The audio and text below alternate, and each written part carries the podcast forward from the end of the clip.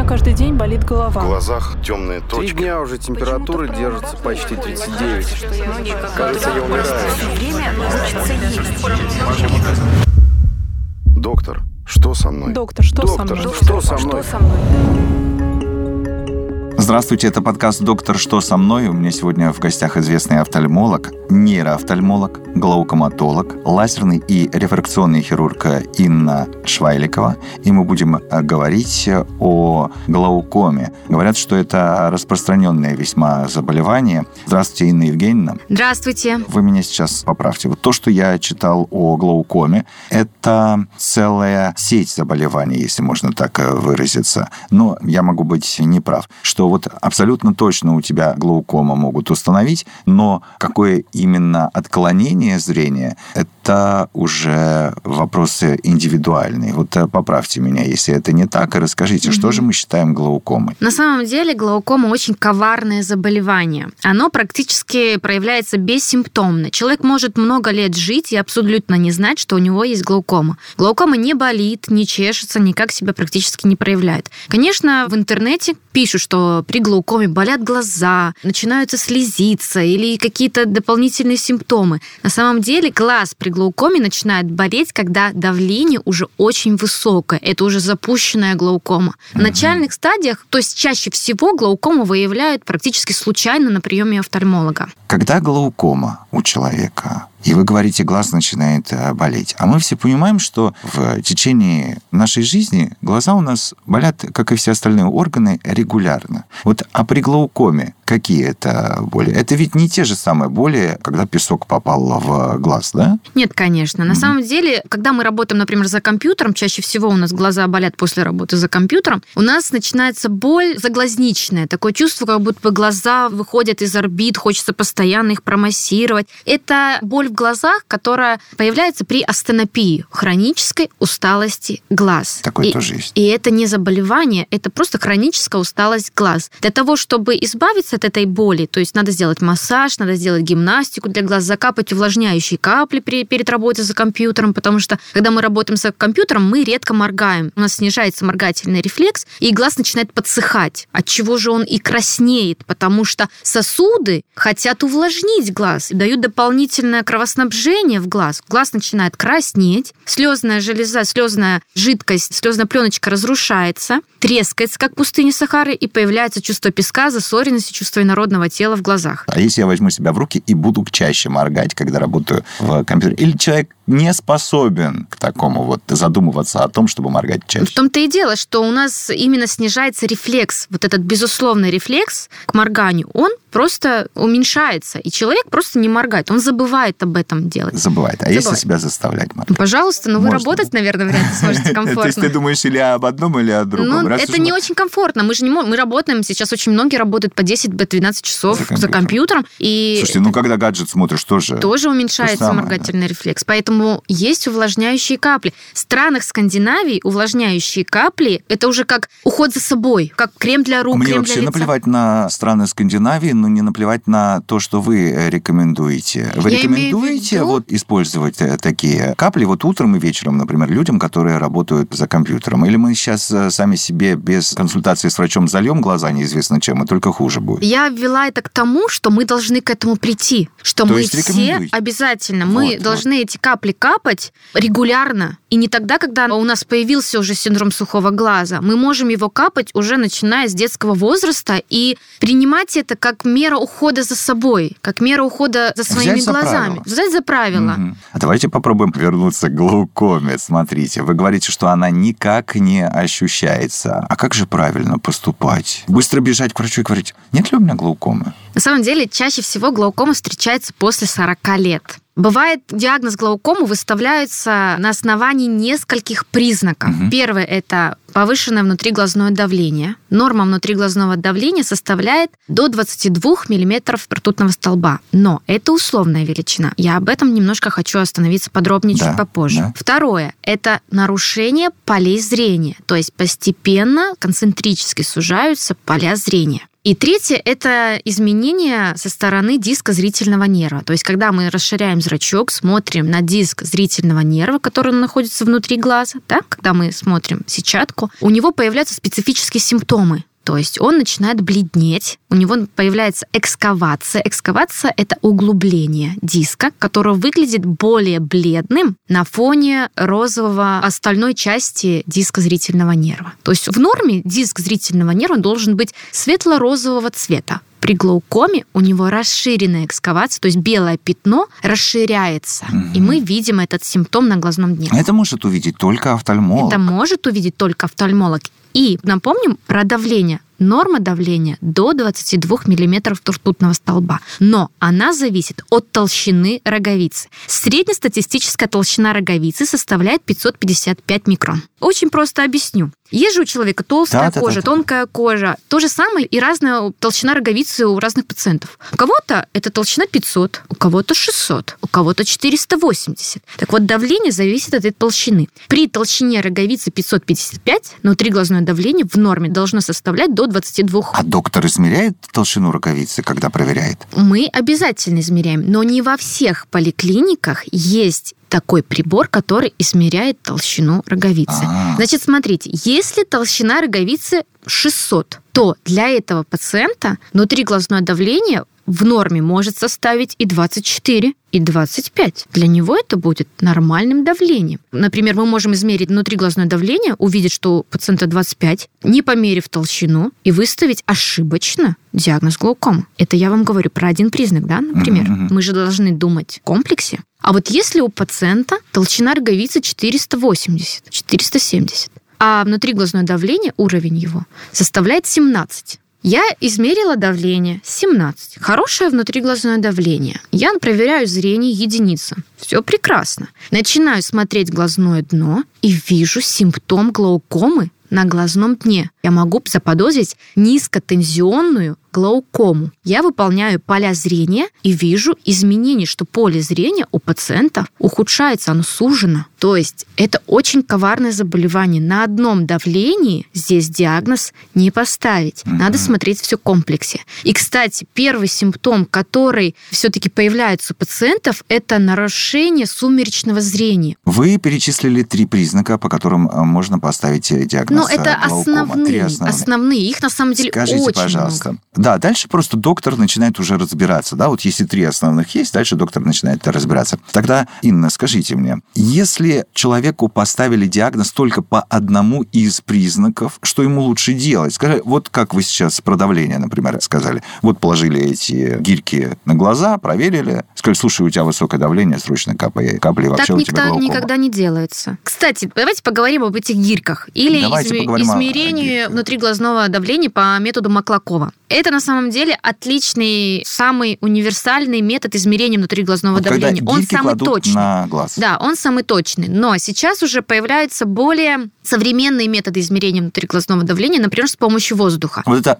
Да, когда аппарат плюется в глаз угу. воздухом. Это страшно, немножко неожиданно. Ничего, ничего, можно на него, потерпеть. Да. Так что из них лучше плеваться воздухом, Когда мы измеряем воздухом, всегда надо делать доктору поправку определенную. Он в уме пересчитывать немножко уровень внутриглазного давления. По Маклакову он более точный. Например, если мы точно уверены и все измерения внутриглазного давления, поля зрения, кроме этого нам диагностические манипуляции мы выполняем, там гуниоскопию обязательно нужно сделать, оптическую когерентную томографию, очень сложные названия, но это сканирование зрительного нерва, сканирование но ну, нервных клеток на сетчатке. Знать, это, да, доктора кажется, это знают. Да. Это первыми на сетчатке страдают ганглиозные клетки, если мы видим, что это количество этих клеточек уменьшается. Но вот когда у нас давление 22, и mm-hmm. когда и поля зрения еще не изменены, и зрение хорошее, и толщина роговицы 570, да, сложно поставить, согласитесь, да, 22, толщина роговицы чуть-чуть завышена, изменений на полях зрения нет, вроде человек здоровый. Вот выставляет здесь диагноз глаукома или нет? Например, воздухом я померила и 22. Вот тогда можно измерить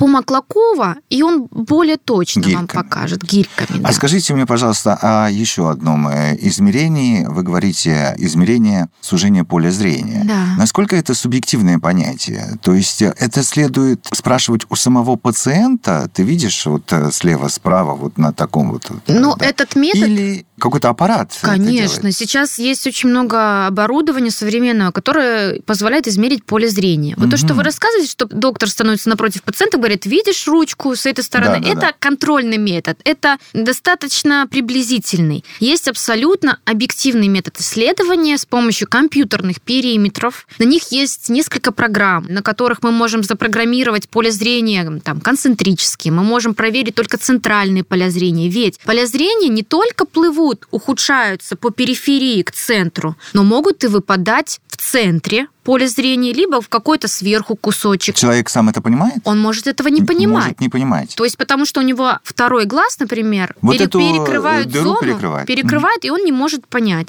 Иногда он что-то чувствует, что-то у меня с этой стороны, я вот не вижу иногда руку или кто машина едет, я вот с этой стороны не вижу. Потому что поля зрения ухудшаются не только при глаукоме, а при многих нейроофтальмологических заболеваниях. Я все-таки и нейроофтальмолог, и глаукоматолог. Я немного уйду от глаукомы и расскажу про нейроофтальмологические заболевания. Мгм. Нейроофтальмолог это тот доктор, который занимается диагностикой и лечением заболеваний, которые связаны и с глазом, и с головным мозгом. То есть мы можем на основании изменений полей зрения заподозрить онкологию головного мозга. Мы можем заподозрить инсульт, нарушение кровообращения и помочь выявить диагноз. То есть иногда пациент придет к офтальмологу, пожалуется, и мы выставим диагноз онкозаболевания головного мозга и направим его к нейрохирургу. И вот этот доктор именно помогает вот этим пациентам, особенно с рассеянным склерозом, пациентам с тяжелыми заболеваниями на самом деле. К полям зрения. Да. Так вот, различные нейроофтальмологические заболевания проявляются ухудшением полей зрения. И бывает, что поля зрения ухудшаются, и может быть ошибочно выставлен диагноз глаукома. Диск зрительного нерва тоже может бледнеть, потому что с головного мозга спускается нисходящая атрофия зрительного нерва, и он начинает бледнеть. Тоже уже два симптома. Да? Мы имеем нарушение зрительного То нерва. есть легко перепутать. э, да, Сли- с, Как бы э, легко, но мгм. вот в этом и наша задача не перепутать, а Мгм. правильно выставить диагноз. То есть ухудшается зрение, ухудшается поле зрения, изменяется диск зрительного нерва, внутриглазное давление 17, а вдруг это низкотензионная глаукома, да? Мгм. Так вот, по изменениям поля зрения мы можем выставить диагноз. Бывают верхнеквадрантные гемианопсии, то есть когда выпадает поле зрения в верхних квадрантах. То есть мы можем наше поле зрения разделить на четыре квадранта. И они могут быть правосторонние, левосторонние, симметричными, несимметричными. И доктор в этом разбирается. На основании вот этих изменений полей зрения он может даже назвать долю головного мозга, в котором есть повреждения. Это может быть теменная доля, височная доля, либо затылочная. Вот я вас э, сбил, и мы так и не ответили на вопрос, как же при глаукоме болит глаз? Глаз при глаукоме болит в том случае, когда уже возникает острый приступ глаукомы, либо давление порядка 65-45. Сильно высокое. Очень высокое давление. Глаз становится как камень, он очень твердый на ощупь, начинается слезотечение. можно- Его можно потрогать правый глаз и левый глаз и понять, что один глаз очень твердый, как камень. Это нестерпимая боль. Болит висок, болит лоб, болит голова, может повыситься артериальное давление до 180, до 170. И артериальное И повышается. артериальное Мгм. повышается. Это и есть острый приступ глаукомы. И здесь практически гипертонический криз, у него тошнота, рвота, он чувствует себя очень плохо. В данном случае мы должны купировать этот острый приступ глаукомы. И только после купирования приступа мы можем приступить к каким-то лечебным либо хирургическим мероприятиям. Купируют э, это таким образом, что следует э, вызывать там скорую неотложную помощь или следует просто идти вот как можно быстрее к офтальмологу в э, кабинет. Что значит купировать? То есть и сам человек не может, да? Сам То есть, человек не может купировать, я там зависит таблеточку от давления выпью. Нет, к сожалению, невозможно. Если он смог дойти до поликлиники, то врач в поликлинике ему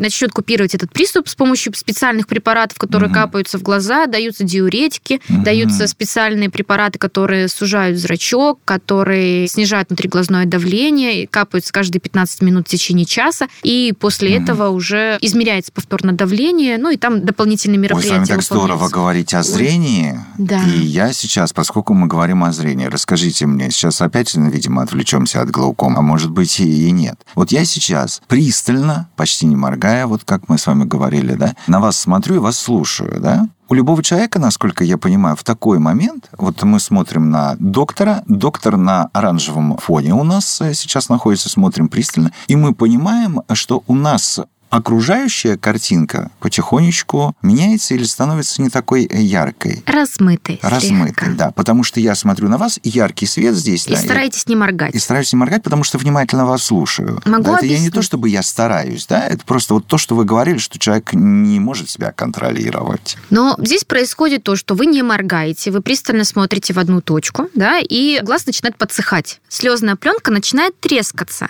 И если у нас слезная пленочка начинает трескаться, у нас становится немножко расплывчатым зрение. Знаете, как я объясняю всегда своим пациентам про синдром сухого глаза и про сухость в глазу? Мгм. Вот представьте, что вы смотрите на реку, она гладкая, нет ветра абсолютно, абсолютно тише гладь. И мы видим в реке отражение облаков. Но если поднялся ветер и волны начались, то река уже не гладкая, есть неровность реки, да? Мгм. И изображение становится расплывчатым, нечеткого зрения. То же самое происходит с нашей слезной пленкой. Она постоянно обновляется. И слеза, она вырабатывается у нас с медиального края. То есть, кто не знает, где медиальный край, это ближе к ушку. Да вы что, там слеза вырабатывает? Она вырабатывается, да, вот здесь сверху, и она должна пройти и омывать глаз, то есть пройти как по льду, проскользить Ага, ага. по глазу и уйти в носослезный канал, который Вот. находится у носика. То есть нам кажется, что вот здесь вот мы плачем, Э, Здесь а это нас... она просто выходит здесь. Она здесь выходит. Здесь у нас находится носослезный канал, верхняя и нижняя слезная точка. И э, слеза должна уйти в нос кому-то на щеку, потому что здесь уже, видимо, либо есть синдром сухого глаза, вот сейчас Ага. рассказываю о чем. Так. И вот в норме наша слеза за счет вот этого поверхностного натяжения, она омывает глаз и уходит в носослезный канал. Но если у нас слезная пленка потрескалась, слеза идет, идет, идет, попадает на эту трещину и вываливается из глаза. Появляется избыточное слезотечение. Мне пациент говорит, Инна Евгеньевна, у меня слезотечение. Я говорю, у вас синдром сухого глаза. Да как же? У меня слез, смотрите, везде одни Сколько, да? слезы. Вот когда вы поймете причину, почему начинается слезотечение при синдроме сухого глаза, тогда становится все понятно. То есть синдром сухого глаза, он проявляется, может проявляться избыточным слезотечением, потому что слезная плетка не проходит свой курс и не уходит на слезный канал слеза. Она вываливается на щеку. На морозе что? А на морозе наша слезная точка от холода сужается, слеза иногда просто не попадает куда надо, и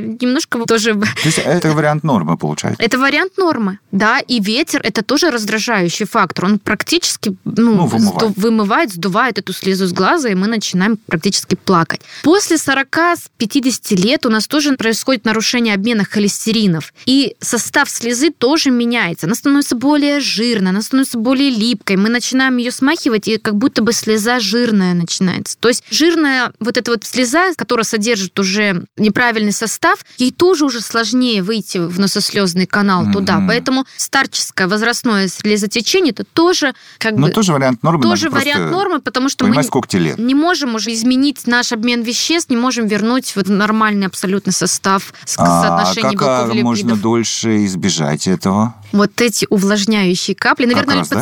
Подумают, что я, наверное, пришла рекламировать увлажняющие капли, но это не так. Увлажняющие капли, то есть они не просто впитываются, они покрывают прозрачной невидимой слезной пленкой. И глаз не так быстро высыхает, и глаз дольше защищен. Инна Евгеньевна, такой вопрос. Вернемся к глаукоме. Как можно ее отсрочить до неведомых годов, до 90 лет Ах, отсрочить? К сожалению, мы не знаем, почему формируется глаукома. Никто в мире не скажет, вот глаукома формируется у тех людей, а у других не формируется. Ну, считается, что глаукома это наследственное заболевание, да, мы передаем свою форму глаза нашим потомкам. Поэтому и глаукома чаще всего формируется после 40 лет, потому что у пациентов с глаукомой вот это нарушение обмена внутриглазной жидкости, оно с возрастом нарушается. Давайте я расскажу, как формируется глаукома внутри глаза. Это будет очень интересно, да. Ну вот, например, у нас внутри глаза есть передняя камера, задняя камера, роговица, хрусталик, и внутриглазная жидкость, она циркулирует внутри глаза и потом Так должно омывает. Представьте, что вот вы включили кран, который дает поступление внутриглазной жидкости. И есть труба, шланг, через которую внутриглазная жидкость вытекает. Так вот, постепенно вот этот шланг может засориться Из которого вытекает. из, из которого Мгм. вытекает внутриглазная жидкость. И, соответственно, вода поступает, но не успевает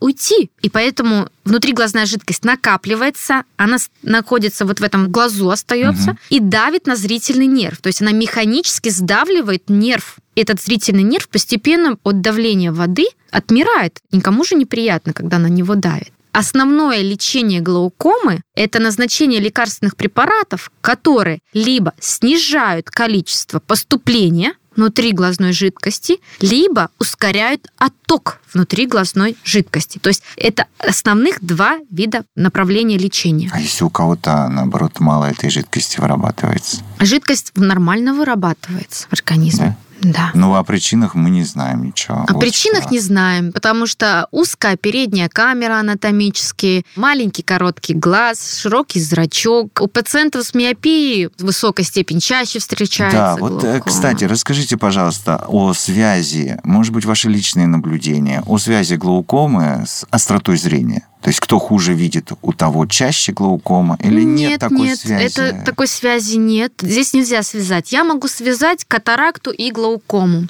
Например, если сформировалась катаракта, и она а находится... Мы с не понимаем, что это такое. Извините, это помутнение хрусталика. Угу, вот наш хрусталик, угу. который находится внутри глаза, он как линза очковая внутри глаза, он, он преломляет с возрастом, лучи. А... С возрастом у всех людей появится катаракта. У меня, у вас, у всех будет катаракта. Просто у кого-то это будет 60, у кого кого-то в 70, у кого-то в 90. Угу.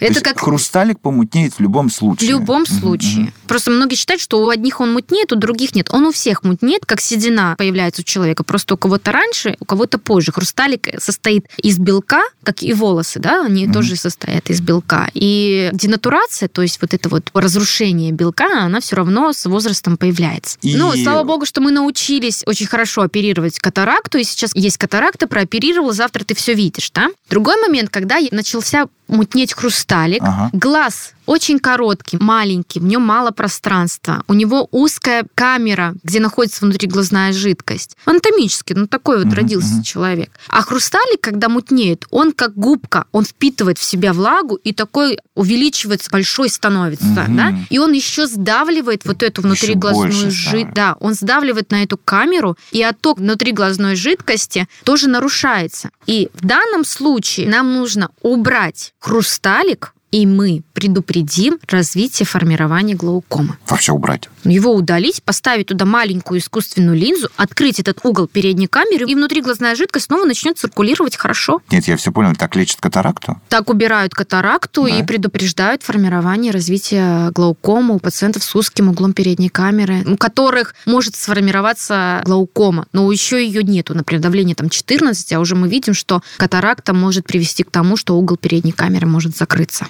Я хочу рассказать о хирургическом лечении. Многие считают, что глаукома лечится как катаракта. Прооперировал и пошел домой. То есть uh-huh, uh-huh. на самом деле хирургическое лечение глаукомы – это крайний случай. К сожалению, глаукома не лечится. То есть ее излечить невозможно. Глаукому нужно лечить постоянно, капая. Это как хроническое заболевание. Это как хроническое, как гипертония, да? как угу. сахарный диабет. Ее нужно лечить постоянно, регулярно, капая капли. Каждый день капаешь капли. Раз в три месяца ты приходишь к офтальмологу, измеряешь внутриглазное давление. Раз в полгода ты измеряешь поле зрения. Раз в полгода ты делаешь компьютерные снимки. Это оптическая когерентная OCT, да, оптическая когерентная томография зрительного нерва и сетчатки. И таким образом вы постоянно находитесь под контролем врача. И если вы соблюдаете такие правила, то, в принципе, все будет хорошо. Но есть пациенты, которые не всегда соблюдают эти правила, которые... К чему это может привести? Давайте это... всех напугаем, чтобы все соблюдали правила. Это может привести к тому, что внутри глазное давление будет повышаться, поля зрения будут ухудшаться, зрение будет ухудшаться, а то, что забрала глаукома, она никогда не возвращает. Угу. То есть,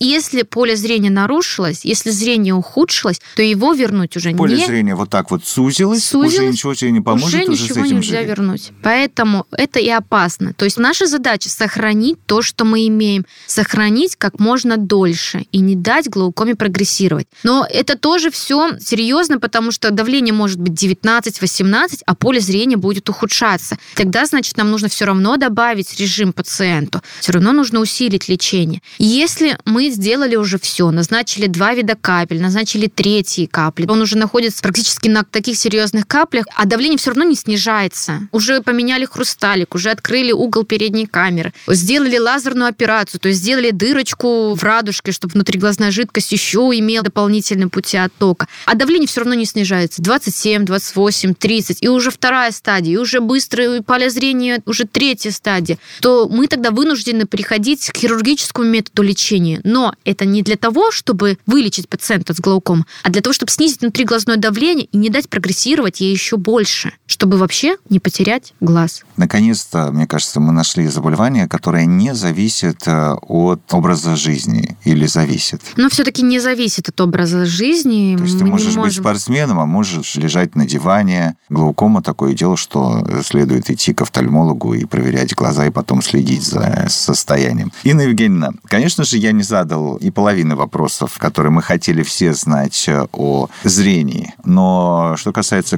глаукомы, мне кажется, нам стало гораздо яснее. Мы вас э, благодарим. Это подкаст «Доктор, что со мной?». У нас лучшие врачи к нам э, приходят. Мы просим вас э, и предлагаем вам, пожалуйста, на нас подписывайтесь в социальных сетях, на Яндекс Дзене. Мы еще много всего интересного расскажем. Инна Евгеньевна, большое вам спасибо. Я надеюсь, еще встретимся. С радостью.